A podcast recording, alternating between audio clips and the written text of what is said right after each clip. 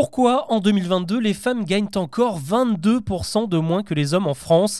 À l'occasion de la Journée internationale du droit des femmes ce 8 mars, je vous propose de faire le point sur les grands défis qu'il reste à relever pour atteindre enfin une égalité parfaite entre les sexes.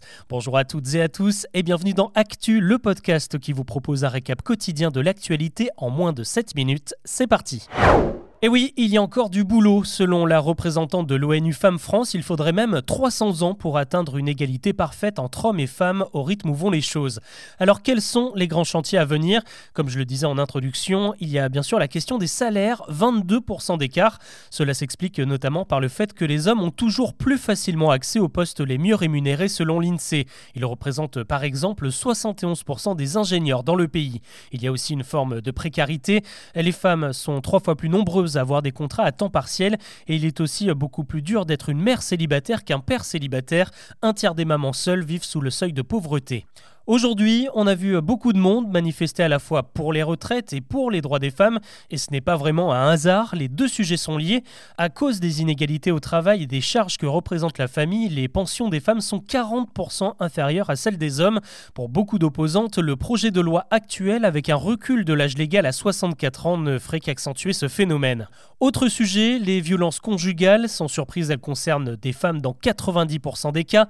122 féminicides ont été encore recensés c'est en 2021. Un phénomène qui a tout de même fait l'objet de mesures la semaine dernière avec la mise en place du pack Nouveau Départ pour ouvrir droit à des allocations, des aides psychologiques ou des hébergements d'urgence aux victimes. Dans les médias, là aussi, on est assez loin du compte. La parité dans l'audiovisuel a progressé ces dernières années. L'an dernier, les femmes étaient représentées à 44%, c'est 6 points de plus qu'en 2016. Mais si elles sont plus présentes, on leur donne encore assez peu la parole, seulement 36% du temps. Tous ces chiffres ne doivent pas non plus cacher certaines avancées assez récentes comme l'allongement du délai légal pour avorter de 12 à 14 semaines l'an dernier. Il y a aussi euh, la gratuité des contraceptifs pour les moins de 26 ans ou encore la récente annonce concernant le remboursement des protections hygiéniques réutilisables. Mais au-delà des bonnes résolutions, agir pour les femmes, c'est en fait d'une logique économique implacable. Euh, selon une étude, les violences conjugales nous coûteraient 3 milliards d'euros par an, les écarts de salaire et la précarité des femmes 22 milliards total, les inégalités en France, c'est 118 milliards d'euros chaque année, le prix du patriarcat. Dans le reste de l'actu ce mercredi, on revient bien sûr sur la grève contre la réforme des retraites.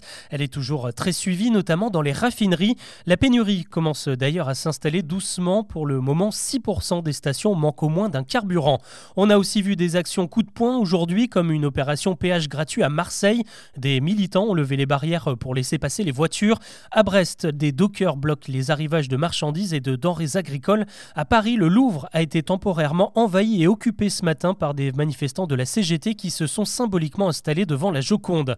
Dans les transports aussi, ça restait euh, compliqué, notamment dans le métro parisien. Conséquence, euh, ce matin, on a enregistré deux fois plus de bouchons que d'habitude en Ile-de-France. Selon la CGT, 3,5 millions et demi de personnes sont descendues dans la rue hier. Elles sont appelées à remettre ça dès samedi, mais aussi la semaine prochaine, le jour où la commission mixte paritaire se réunira pour rédiger le texte final de la réforme. La scène a provoqué un véritable scandale hier à l'Assemblée nationale. Éric Dupont-Moretti, le ministre de la Justice, a adressé deux bras d'honneur au président du groupe LR. Tout s'est passé pendant le débat sur les sanctions appliquées aux élus accusés de violences conjugales. La séance a été suspendue et Éric Dupont-Moretti a été obligé de s'excuser. A priori, il ne risque pas grand-chose en fait, car seuls les députés et non les ministres peuvent être punis pour ce genre de gestes déplacés. C'est comme ça que Noël Mamère avait été privé d'une partie de son indemnité parlementaire en 2009. Des bras d'honneur à l'Assemblée, on passe au gros mot sur YouTube. La plateforme a toujours été assez ferme sur le sujet. Une vidéo qui comporte un vocabulaire vulgaire ne peut pas être monétisée et donc rapporter de l'argent à son créateur. Ça, c'est la politique historique. Ça évite à certaines marques de sponsoriser des contenus qui ne correspondent pas à leur image. Mais la règle va s'assouplir dès ce vendredi. À compter du 10 mars, des mots comme merde, chiant, je ne vous fais pas toute la liste, mais globalement, toutes les grossièretés modérées seront tolérées à condition de ne pas en abuser et qu'elle se glisse discrètement dans les vidéos. C'est d'ailleurs une mesure rétroactive. Elle va également concerner tous les contenus déjà présents sur la plateforme qui étaient privés d'argent jusque-là. Des nouvelles ce mercredi de la banquise et malheureusement elles ne sont pas bonnes puisque la couche de glace qui recouvre l'Antarctique, le pôle sud, vient d'atteindre sa superficie la plus faible depuis 45 ans. Aujourd'hui elle n'occupe plus que 2 millions de kilomètres carrés, c'est 34% en dessous de la moyenne à cette période de l'année. Pour l'Observatoire européen du climat, ça veut dire que la fonte s'est accélérée sur les dix dernières années. Jusqu'à présent, c'est surtout le pôle Nord qui a le plus souffert du réchauffement, mais ces chiffres confirment que le phénomène de fonte est également en marche au pôle Sud. Elle sera fixée sur son sort euh, demain. Corinne Diacre, la sélectionneuse de l'équipe de France féminine de foot, est sur la sellette depuis les départs en cascade de plusieurs cadres de son équipe comme Wendy Renard. Un comité exécutif va donc décider si Corinne Diacre doit être maintenue à son poste à 4 mois de la Coupe du Monde en Australie et en Nouvelle-Zélande. Ce matin, elle a d'ailleurs pris la parole dans les médias pour dénoncer une campagne de déstabilisation. On l'a dit trop autoritaire et pas assez portée sur la communication. Elle a également confirmé sa motivation pour la compétition qui arrive après la récente démission de Noël Legrette, c'est le nouveau président de la fédération, Philippe Diallo, qui devra trancher. On continue sur le foot pour finir avec ce match décisif qui attend le PSG ce soir en Ligue des Champions.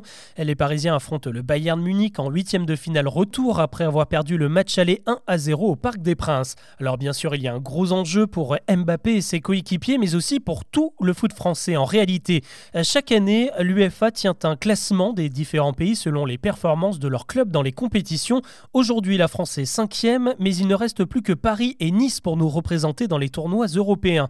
Monaco, Nantes, Marseille et Rennes sont tous éliminés.